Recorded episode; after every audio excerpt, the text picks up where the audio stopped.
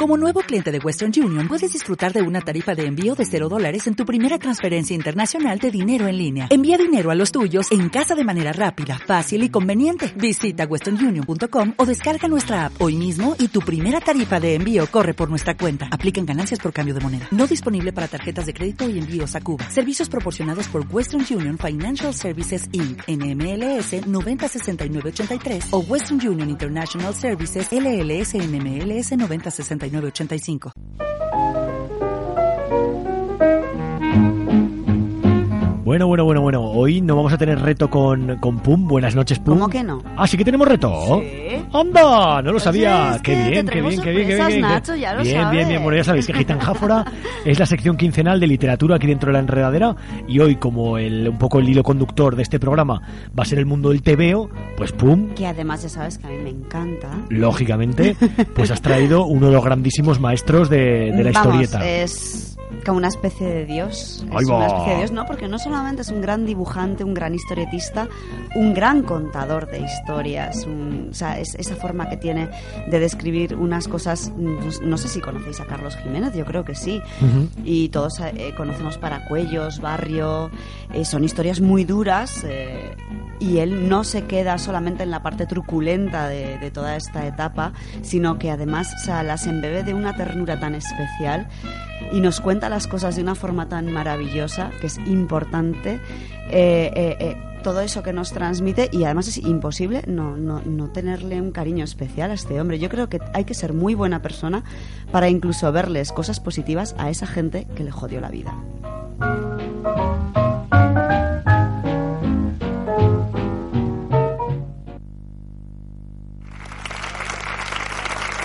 Gracias.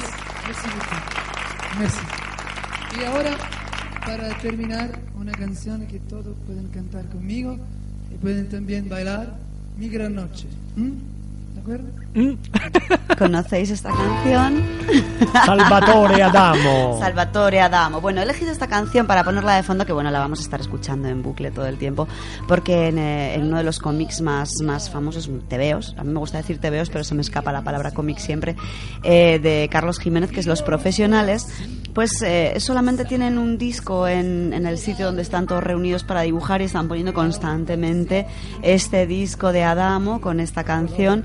Invitan a las chicas a bailar, a bailar Adamo. Eh, celebran cualquier cosa, el disco de Adamo de fondo. De hecho, hay algunas viñetas, algunas escenas en las que hay alguno que dice, pero tío, por favor, ya no puedo más con este disco, vamos a cambiar el disco. Música de guateque total. Total, De los años totalmente. 60. De finales Incluso de los Rafael 60. hizo una versión un poco más guarreras que la de Adamo, pero bueno, ahí la tenemos de fondo. Y vamos a empezar a hablar ya de Carlos Jiménez, que bueno, todos sabéis que es un gran dibujante, un historietista español, nació en Madrid en el 41 y participó en la renovación del cómic español. Eh, es uno de los historietistas más importantes porque fue eh, formó parte de ese boom del cómic adulto español que hubo eh, un poco cuando tuvimos la época del destape y todo esto, pero bueno, hay más cositas de por medio que ahora descubriremos. Se ha destacado también además por su militancia política, que de eso tampoco hablaremos mucho porque yo creo que si leemos sus tebeos ahí queda bastante reflejado eh, muy bien to- todas las ideas de, de este hombre, que es un hombre maravilloso, yo creo que es bastante además coherente con, con todo lo que, lo que ha hecho. Y también por su defensa de los derechos de los guionistas y los dibujantes. Él de pronto un día se planteó que por qué un tío se tenía que estar forrando con lo que él había hecho y defender, perdón, y vender sus, sus tebeos al extranjero y estar forrándose con todo eso y él no veía un puñetero duro de todo aquello. Entonces, eh, digamos que ahí estuvo muy, muy, muy implicado. Eh, ha reflejado también su biografía en su obra, cosa que es, es por la que más conocido es. Eh, pues reflejó su infancia en los hogares del auxilio social. No sé si sabéis lo que eran los hogares del auxilio social, me imagino que, que sí, pero eran unos hogares que, que regentaba, por decir algo, la falange española, en la cual recogían a los niños de familias que no tenían posibles, incluso de padres que estaban en la cárcel, eh, gente enferma, vamos, gente que no podía. eh, pues atender a las necesidades de los niños y eran unos lugares donde pues había un montón de niños pasándolo bastante mal y bueno lo reflejó en sus en sus tebeos de paracuellos Luego también en Barrio reflejó su juventud, a posteriori en el barrio de Lavapiés, también muy dura esa serie. Y luego pues sus primeras aventuras como dibujante en Barcelona en la serie de los profesionales. Pero vamos a empezar un poquito a ver cuál ha sido la trayectoria de este señor. Bueno, vivió sus primeros años en, el barrio madrileño de Tomelloso, pero su padre murió al poco de nacer él y su madre enfermó de tuberculosis cuando tan solo contaba con cinco años. Eh, por lo tanto, pasó los siguientes ocho años internado en estos hogares del auxilio social que hemos nombrado, con algunas breves temporadas en las que lo acogieron, pues lo, lo acogió, perdón, una familia de Paracuellos del Jarama de la que él todavía habla con bastante cariño. En esta época en la que estuvo en los hogares de auxilio social, él era un gran fan de El Cachorro, un tebeo de José Iranzo, incluso copiaba las, las portadas y fue allí donde decidió que él quería ser dibujante de tebeos. No vamos a hablar mucho más de esto. Quien quiera saber un poquito de la etapa de Carlos Jiménez en estos hogares del auxilio social, yo les recomiendo que se lean para cuellos, bastante autobiográfico. Él se representa a sí mismo como Pablito. Pero vamos, eh, os aviso que es duro. Os aviso que es duro. Yo recuerdo cuando lo intenté leer la primera vez, no pude acabarlo porque lo pasaba realmente mal. Y ahora estos días, pues como pretendía hablar de Carlos Jiménez, lo retomé y he seguido pasándolo realmente mal porque sabes que esas cosas han pasado realmente, que había gente así de malvada, así de, de cruel y para el, gente para la cual pegarle una paliza a un niño era algo venial, era algo normal y corriente. Bueno, a los 14 años sale de los hogares del auxilio social, vuelve a su barrio y empieza a trabajar para un taller de porcelana en el rastro y sigue dibujando tebeos. Él nunca deja de soñar con que quiere ser dibujante de tebeos, pero ahora en vez de estar influenciado por el cachorro, está influenciado por el Capitán Trueno. Y en 1958, por fin, un momento importante, muy importante para Carlos Jiménez, conoce a Manuel López Blanco, que era el autor de las aventuras del FBI. Y este señor, pues, ah, bueno, a pesar de que Carlos Jiménez estaba muy nervioso cuando lo conoció, incluso le dolían las tripas y, y tal, bueno, lo que nos pasaría a todos si conociésemos a un señor que admiramos, ¿verdad? Pues este señor, eh, Manuel López Blanco, lo emplea de ayudante suyo y entonces, pues, eh, Carlos Jiménez empieza a dibujarle fondos y incluso este señor proporciona algún trabajo para la agencia Ibergraph. Su primera serie importante fue Drake and Drake, con guion de José Mallorquí, pero acabó dejándolo por una cuestión de soberbia, según las propias palabras de Carlos Jiménez, y entonces su trabajo en Ibergraph duró muy poco más. Eso fue el final de una época, pero el comienzo de otra, porque no puedo dejar de decir que a lo largo de toda su vida, para Carlos Jiménez, cada cambio ha sido un paso adelante. En 1962 compartió estudio en el Manzanares con Esteban Maroto y con Adolfo Usero y realizó historietas bélicas para una editorial que estaba entonces un poquito así como en auge, que era la editorial Maga, y un TVO que se llamaba Buck Jones para una agencia barcelonesa. Luego trabajó para selecciones y creaciones ilustradas de Joseph Tutain, iniciando en 1963 un western por el que se le conoció bastante que fue Gringo, con guiones de Manuel Medina. También dibujó varias historietas románticas para el mercado extranjero. Y bueno, concretamente del western este de Gringo, Manuel López Blanco, este señor que lo acogió al principio para que le dibujara los fondos, decía su oeste es de cuento de hadas, porque en lugar de cuervos y buitres hay pajaritos y flores. Las piedras, también. Una cosa importante de los westerns, bueno, del western de gringo de, Carlos Jiménez es que se preocupaba de lo que pasaba con todo el mundo, incluso con esos indios a los que matas. Ese indio tenía mujer, tenía hijos, tenía una vida atrás. O sea, no puedes dejar 200 indios muertos porque el vaquero tenga que llegar a donde tenga que llegar y ser el bueno de la película. No. ¿Qué ha pasado con la historia de esa gente a la que él ha matado por, por lo que sea? ¿Y qué es lo que hay detrás? ¿Qué historias hay detrás? Entonces esto un poco fue lo que marcó la diferencia de este western. Cuando terminó la mili, en la cual estuvo dibujando este western de gringo, y con un hijo recién nacido, pues las necesidades económicas lo impelieron a trasladarse a Barcelona. No solamente eso, sino porque él pensaba además que como allí era donde se estaba moviendo un poquito todo el mundillo del dibujo, decía, bueno, si tú quieres cocinar, te tendrás que meter en la cocina. Y entonces fue por eso por lo que se trasladó a, a Barcelona y acabó compartiendo estudio y experiencias con otros dibujantes en lo que sería denominado como el grupo de la floresta. Bueno, este grupo de la floresta, no hablaré mucho de ellos. Si os metéis en la página de Carlos Jiménez, ahí hay un- una entrevista larguísima que le hicieron. Eh, él mismo cuenta su vida y habla bastante de esta, es de esta etapa de la floresta que fue bastante bohemia. Fue una etapa en la que volvió a recuperar un poco la cultura, a leer, la vida bohemia también y se debían de pegar unas juergas tremendas estos ahí en ese, en ese chalet que alquilaron entre todos. Entonces eh, os recomiendo que os metáis en la página de, de Carlos Jiménez que ahí tenéis muchísimos más datos. Bailé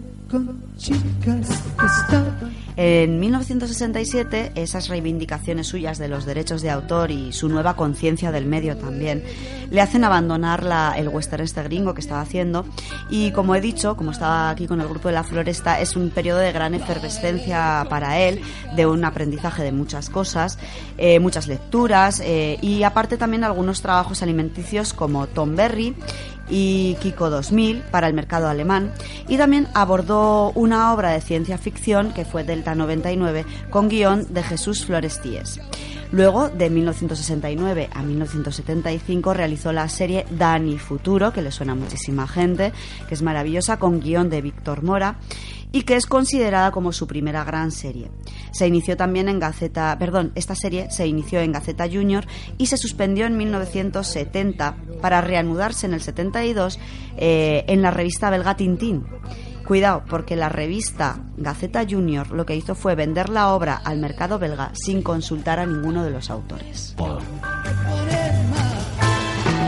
Carlos en este intermedio, Carlos Jiménez, perdón, que ya lo nombro con toda la familiaridad del mundo a estas alturas, eh, había iniciado las series Iris de Andrómeda y Rey 25, además de terminar también Ulises, que era una serie erótica para la revista alemana PIP, y que Carlos Jiménez consideraba absurda porque decía que en PIP lo único que no se censuraba era el sexo.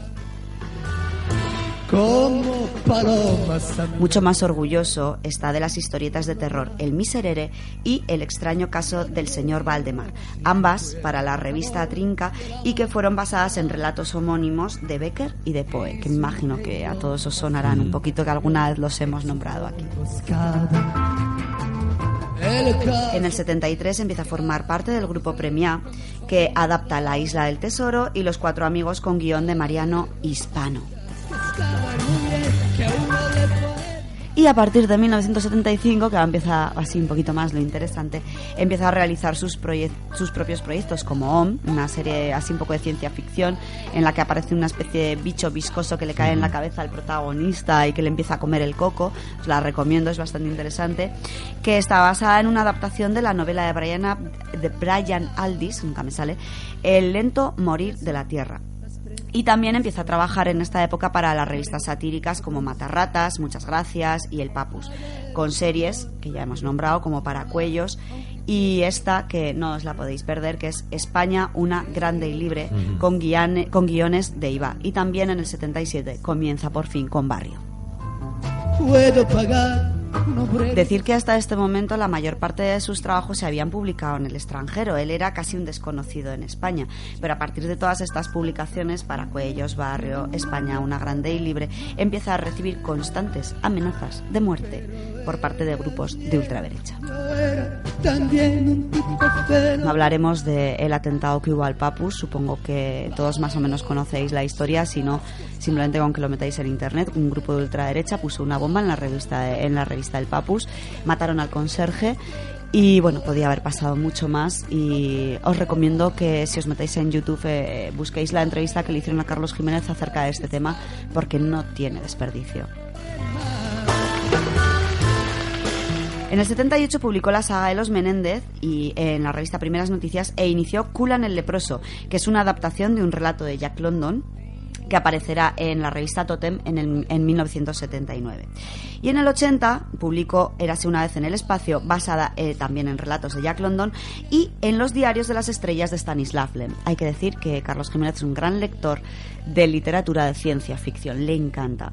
Y bueno, eh, algunos compañeros del Malavida que luego entraban por aquí, si les preguntáis, han tenido la suerte de conocerlo en persona, hablar con él y han tenido charlas acerca de literatura de ciencia ficción con él. La verdad que es un hombre encantador.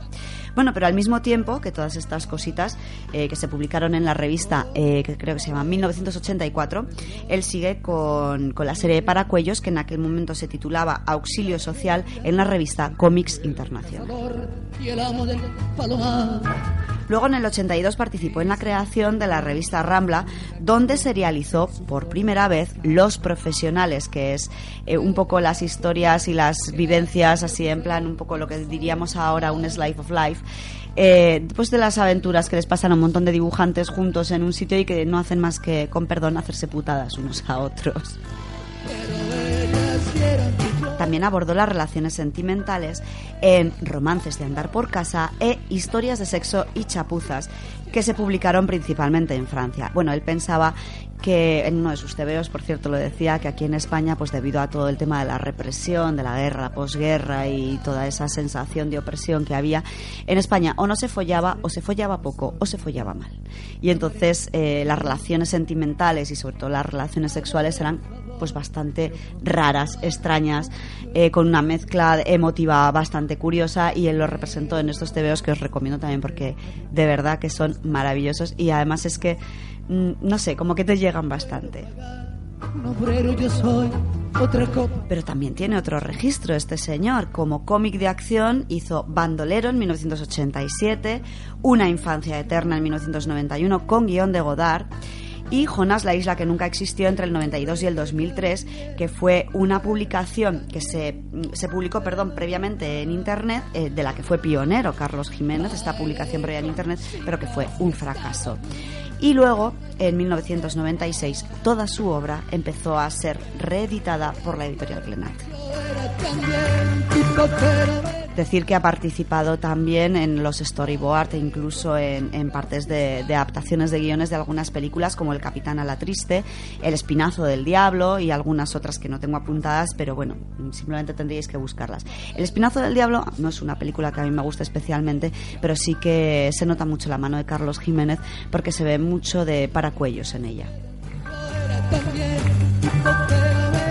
Y es un señor que ahora está muy mayor y todo lo que queramos, pero que sigue al pie del cañón, que es un señor que no se calla, que es un señor que no tiene pelos en la lengua. Y entre el 2007 y el 2008, otra de sus obras políticas eh, llamó bastante la atención. Era 36-39 malos tiempos, que habla de la guerra civil española, pero habla desde el punto de vista de la gente que no luchó en la guerra. Otra serie durísima en la cual Carlos Jiménez no se calla absolutamente nada de lo que piensa. Y el amo del y bueno, su última obra de envergadura es una biografía de Pepe González y lo vamos a dejar aquí porque podríamos seguir toda la noche hablando de Carlos Jiménez, pero no tenemos tiempo. He intentado condensar un poquito toda esta información que hay por ahí, solo recomendados, eh, sobre todo sus series autobiográficas que son una maravilla. Y bueno, eh, vamos a descansar aquí un poquito y ahora os propongo el reto que por cierto si no si no tenéis acceso en bibliotecas públicas a los a los TVOs ¿no? de, Carlos Jiménez en la biblioteca Fría lo tenemos bastantes. Hay bastantes están todas las historietas del Totem de Comics Internacional ahí además eh, hace poco que estuve yo echándoles un vistazo eh, ahí hay bastantes cositas os pasáis si queréis los lunes por Triciclo de 6 a 8 de la tarde ahí en la calle Pedro Liñán y, y os ojeáis alguno de, de Carlos Jiménez que merece muchísimo la pena desde luego haga el favor, quiero continuar, aunque yo estoy triste. Quiero otra vez el poder fabricar los más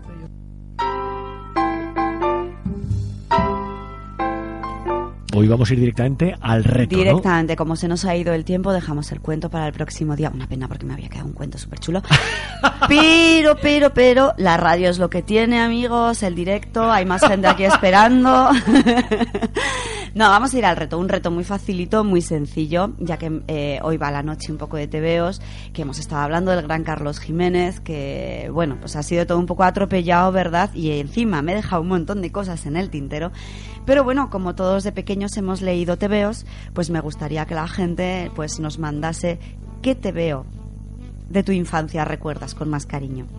Bueno, ya lo sabéis, ¿qué te veo de tu infancia? ¿Recuerdas con más cariño? Nos podéis escribir, pues bueno, a través de los, todos los medios que tiene la enredadera Gitanjáfora y dentro de 15 días, ¿no? En principio, si Dentro recibimos... de 15 días, si todo va bien, eh, pues leeremos todas las aportaciones que nos hayáis mandado, como ha dicho Nacho, o bien a la página web de La Enredadera, o bien a la página que tenemos en Facebook de Gitanjáforas Enredadas, simplemente con que pongáis Gitanjáforas Enredadas ya os sale, o bien en el, en el blog de Apolonia, los cuentos de Apolonia.blogspot.com, o bueno, si nos veis por la calle también, no hay ningún tipo de problema en eso.